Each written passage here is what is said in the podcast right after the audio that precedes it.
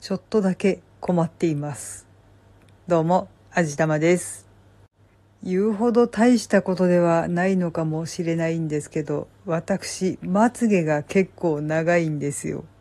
はっきり測ったことはないんですが、サングラスをかけるとレンズに触ってしまうくらいなので結構長いんだろうと思っています。まあ、ことと次第によっては羨ましがられてしまうのかもしれないんですけど、私的には結構煩わしいんですよね。今回はそのお話をしてみたいと思います。実際のところ天然で長いわけではないんです。ちょっと悲しいことに私生まれつきで緑内障を患っておりまして、眼圧の調整のためにキサラタンという点眼薬を使っているんですが、これの副作用でまつげ伸びちゃうんですよ。これはね、この点眼薬を処方された時に、お医者さんにはっきり言われたんですよ。この目薬使うとまつげが伸びるからねって。そんなことあるんだろうかって思ってたんですけど、実際のところ使い始めてからまつげガンガンに伸びるんですよ。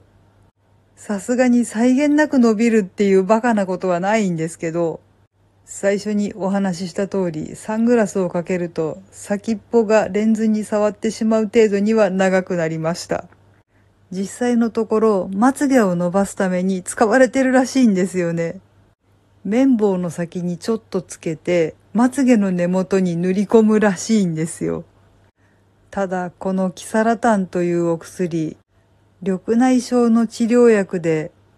処方箋がないと手に入らない代物なんですけど、そのまつげを伸ばしたい人たちってどうやって手に入れているんでしょうね。本来の目的じゃない使い方をするわけだし、そもそもこのキサラタンっていうお薬高いんですよ。もちろん私は眼科できちんと処方されている上にちゃんと保険が効くので適正価格ではあるんですが、本来の目的じゃない使い方をする上に、まあこれ多分美容の部類に入るんだろうから、当然のことながら保険が効くとは思えないし、まあ正常な眼圧な人が点眼しても眼圧に変化はないとは思うんですけど、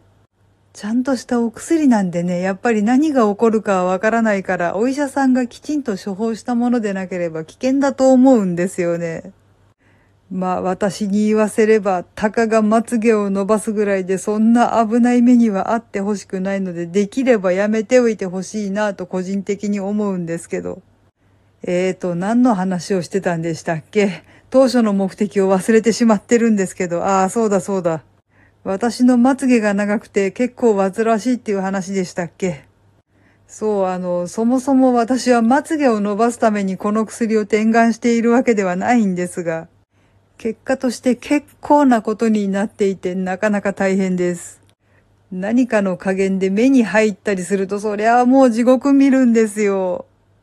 痛いし取れないし本当に大変です。でもそんなに悪いことばっかりでもないんですけどね。これは結構大真面な話なんですけど、これだけまつげが長いとね、